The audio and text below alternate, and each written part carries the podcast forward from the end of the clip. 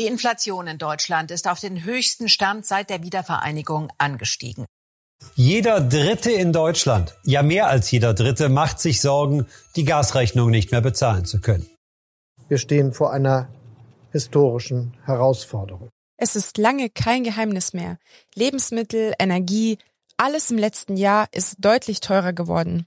Mit dem aktuellen Mindestlohn ist das schon schwer zu bezahlen. Der liegt in Deutschland gerade bei 12 Euro pro Stunde. Aber es geht auch schlimmer. In deutschen Gefängnissen liegt der aktuelle Stundenlohn unter 2 Euro. Deswegen beschäftige ich mich heute mit dem Thema Niedriglöhne in Gefängnissen, dem sogenannten Lohndumping. Wie kommt es überhaupt zu so niedrigen Löhnen? Was hat das Ganze mit Resozialisierung zu tun und ist der geringe Verdienst vielleicht sogar gerechtfertigt? M945 To Go. Dein Thema des Tages. Mit euch ist Marina Schepetow. Weniger als zwei Euro pro Stunde. Das ist ja absurd wenig. Wie kann es rechtlich überhaupt möglich sein, die Löhne so gering zu halten? Das geht tatsächlich nur, weil Inhaftierte offiziell nicht als ArbeitnehmerInnen zählen. Die Arbeit im Gefängnis ist Teil von sogenannten Resozialisierungsmaßnahmen. Das heißt, die Gefangenen bekommen trotz 30-Stunden-Woche und Aufträgen von externen Firmen keinen Arbeitsvertrag und damit auch keinen Mindestlohn oder andere Schutzrechte. Klingt für manche vielleicht logisch, weil das Gefängnis eine Strafe für die Inhaftierten darstellen soll. Ich persönlich finde, und da bin ich auch nicht die Einzige, dass die niedrigen Löhne ausbeuterisch sind. Erst letztes Jahr wurde von Gefängnisinsassinnen in Bayern deswegen eine Klage beim Bundesverfassungsgericht eingereicht. Sie finden, dass Niedriglöhne im Gefängnis verfassungswidrig sind. Seit April 2022 beschäftigt sich das Bundesverfassungsgericht mit diesem Thema und hat sich mit vielen verschiedenen Expertinnen zusammengesetzt, um über die Klage zu entscheiden. Dabei war unter anderem der Sprecher der bundesweiten Gefangenengewerkschaft Manuel Matzke. Er hat mir von seinen Eindrücken während der Versammlung erzählt. Da ging es ja ein bisschen mehr. Also es ging ja wirklich einmal um ähm, den Sachverhalt der Vergütung in Form von monetär und nicht monetär. Ähm, das war ja sowas. Dann hat das Gericht natürlich sich aber auch mit so ein paar Sachen befasst, ähm, die so vielleicht nicht auf der Tagesordnung standen. So ähm, Einbezug in die gesetzliche Rentenversicherung, Einbezug in die gesetzliche Krankenversicherung, ähm, das ist halt so Sachen, wie sieht denn das aus? Weil das sind ja alles so Sachen, die seit 1976 zwar im Strafvollzugsgesetz erfasst wurden, aber auf unbestimmte Zeit ausgesetzt sind.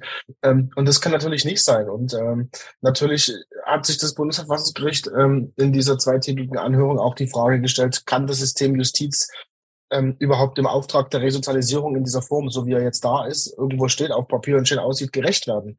Ähm, denn was ist denn Resozialisierung und ähm, welche Maßnahmen müssen denn dazu ergriffen werden, damit es überhaupt funktioniert? Und, äh die Frage stelle ich mir bei diesem Thema auch immer wieder. Was soll Resozialisierung eigentlich bedeuten?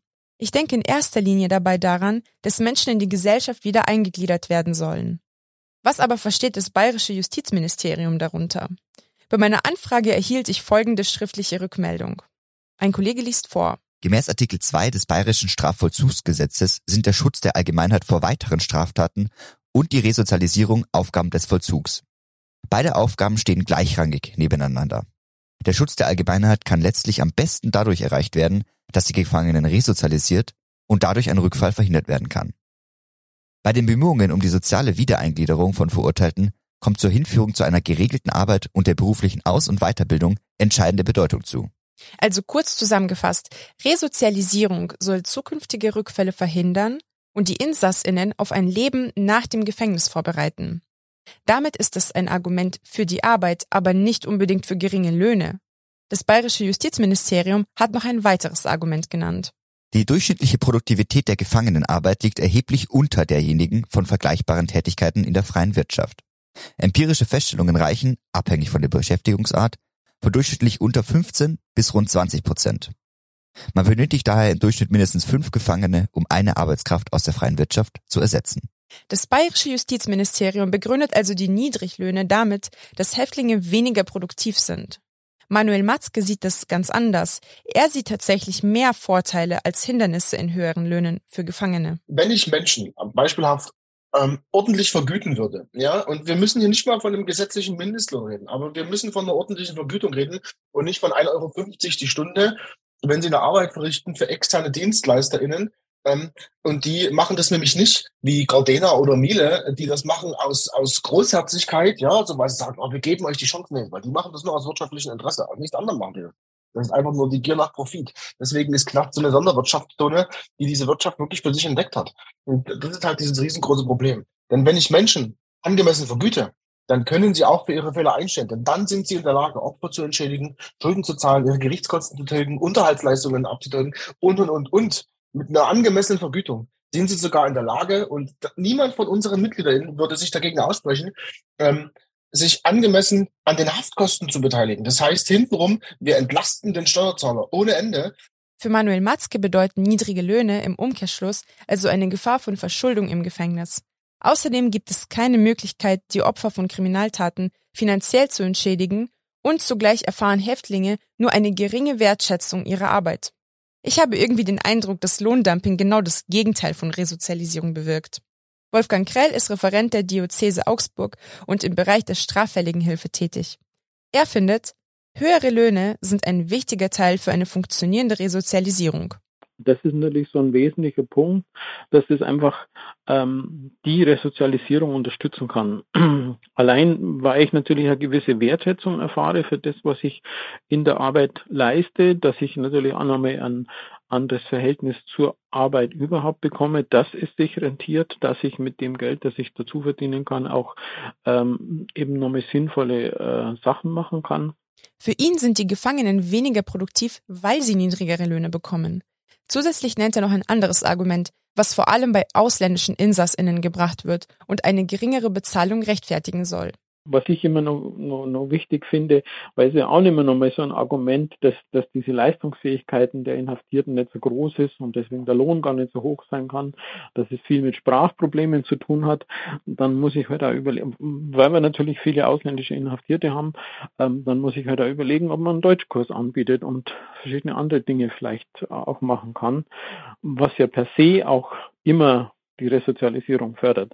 Wenn Menschen, die dann auch natürlich da bleiben können nach Haft, auch einfach besser Deutsch können. Eigentlich müsste das doch selbstverständlich sein. Nicht nur Geld, sondern auch vor allem Sprache ist so wichtig, um an der Gesellschaft teilnehmen zu können. Oder eben um einen Weg zurück in die Gesellschaft zu finden.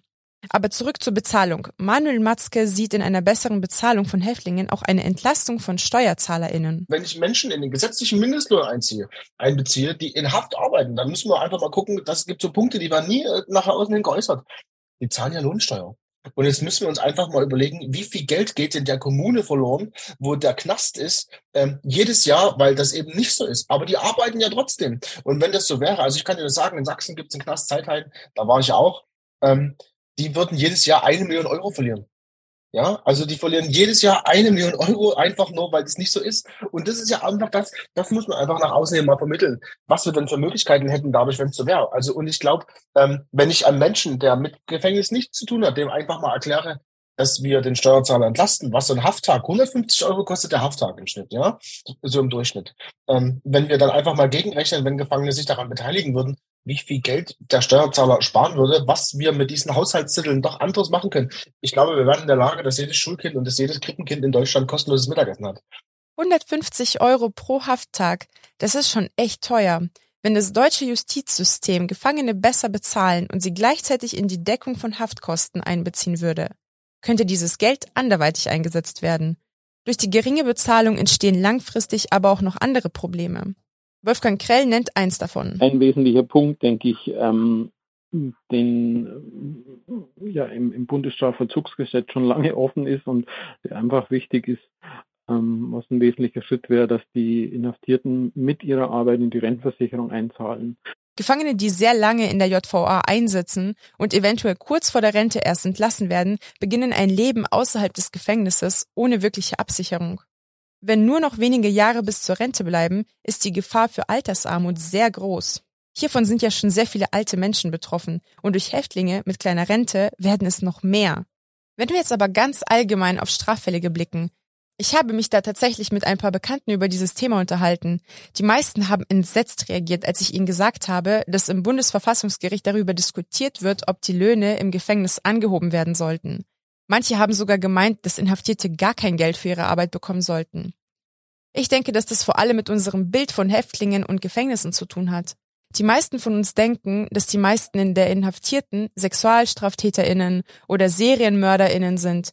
Dabei wissen wir gar nicht, wer eigentlich wirklich hinter Gitter sitzt.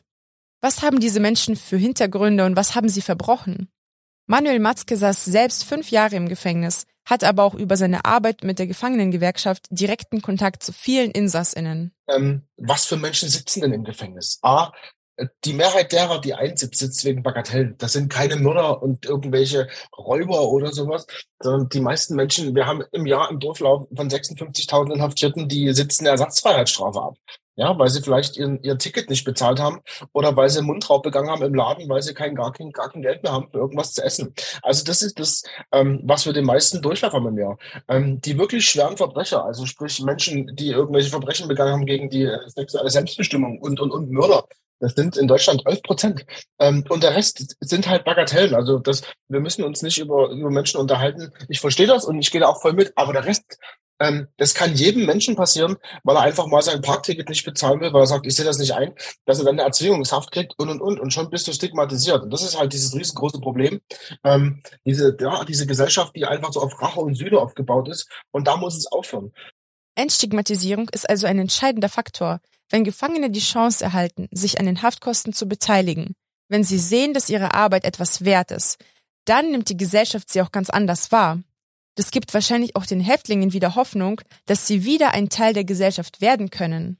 Wolfgang Krell hat mir bei unserem Gespräch auch erklärt, welche Rolle wir als Bürgerinnen bei der Resozialisierung spielen können alle Menschen werden im Namen des Volkes verurteilt. Und wie viel kriegt das Volk dann von der, vom Vollzug noch mit? Das ist natürlich schon ein großes Thema, das wir immer wieder diskutieren, weil es uns eigentlich auch wichtig ist, dass wir mehr Ehrenamtliche mit dabei hätten, die eine ganz eigene Funktion noch einmal für Straffällige spielen können, insbesondere für die, die in Haft sind, weil ähm, da Kontakt mit Menschen ähm, mit ganz normalen Bürgerinnen und Bürgern ein ganz wichtiger Punkt ist eigentlich dann. Und die noch einmal so eine ganz eigene Rolle spielen, weil sie eben als Bürgerinnen und Bürgern reinkommen und Kontakt suchen, nicht in einer beruflichen Rolle, nicht mit irgendeiner Aufgabe, auch nicht unter gewissen Kontrolle, wie natürlich alle Vollzugsmitarbeiter auch stehen dann im, im Bezug auf die Gefangenen. Also das ist immer so ein Anliegen, wo wir uns eigentlich äh, immer auch auf die Fahnen schreiben, dass wir mehr Ehrenamtliche noch gewinnen, die tatsächlich diesen Besuch, diesen Kontakt halten mit den Inhaftierten. Das klingt nach einer sehr spannenden ehrenamtlichen Arbeit, ist aber auch wahrscheinlich nicht für jeden etwas. Aber wie ist es eigentlich in anderen Ländern? Wie gehen andere Justizsysteme mit Häftlingen um? Manuel Maske hat mir da paar Beispiele genannt. Selbst wenn ich nach Österreich gucke, dann sehe ich, dass dort mehr Vergütung fließt und die Gefangenen an den Haftkosten beteiligt werden, ähm, wie hier in Deutschland. Wir kriegen das ja einfach nicht hin, weil einfach in dieser Gesellschaft dieser Gedanke von Rache und Sühne allem obliegt ähm, und die, ja, die sitzen ja nicht umsonst dort, aber die dürfen halt nicht vergessen, irgendwann kann jeder in dieser Situation sein. Du brauchst nur deinen scheiß Parkticket nicht bezahlen, dann kriegst du die Erzählungshaft und du wirst nicht anders behandelt wie jemand, der jemanden ermordet hat. Das ist einfach das. Da gibt's keine Unterschiede. Du musst trotzdem bei der Aufnahme, musst du dich trotzdem entkleiden, wirst komplett durchsucht und und und. Wenn du Pech hast, kommt ein Arzt und guckt dann irgendwelche Körperöffnungen. Also da gibt's keine Diskussion. Also deswegen, und das ist halt so die Unverhältnismäßigkeit, die einfach nicht da ist. Und das System bringt einfach gar nichts. Und ich meine, ähm, dieses allgemeine System, guck einfach in die skandinavischen Länder, dann siehst du, dass es funktioniert. Dann wird es der Mensch als Mensch gesehen und nicht als irgendeine Buchnummer. Ähm, und die wissen einfach, worum es geht. Und die haben es verstanden. Und das siehst du auch, glaube ich, an den äh, Rückfallzahlen. Und die Quoten sind halt bei uns relativ hoch. Wenn ich jetzt eine Ersatzhaftstrafe absitzen müsste, aber genauso wie irgendein Schwerverbrecher behandelt würde, fände ich es schon auch echt unfair. Solche Erfahrungen prägen Häftlinge sicherlich stark. Da könnte der Mindestlohn als Wertschätzung der verrichteten Arbeit ein positiveres Zeichen setzen.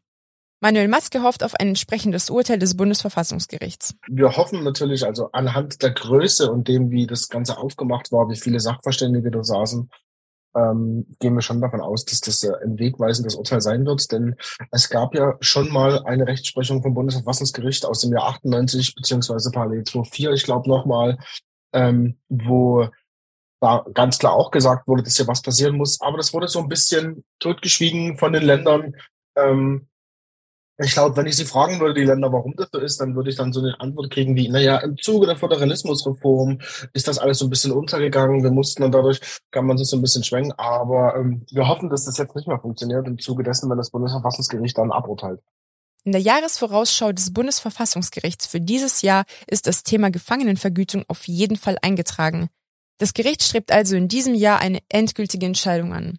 Wir werden also sehr bald sehen, wie sich diese Sache weiterentwickelt. Das war die M945 To-Go-Folge Lohndumping in Gefängnissen. Redaktionsschluss war der 4. Mai 2023. Ich bedanke mich bei meiner Kollegin Sophie Romfeld, die mit mir gemeinsam recherchiert und die Interviews geführt hat. Außerdem danke ich allen InterviewpartnerInnen und dem Podcast-Team für die Produktion. Die Sendeleitung hatte David Ensfellner. Danke fürs Zuhören und bis bald. M945 To Go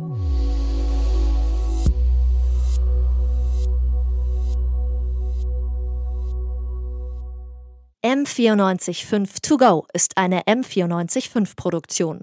Ein Angebot der Media School Bayern.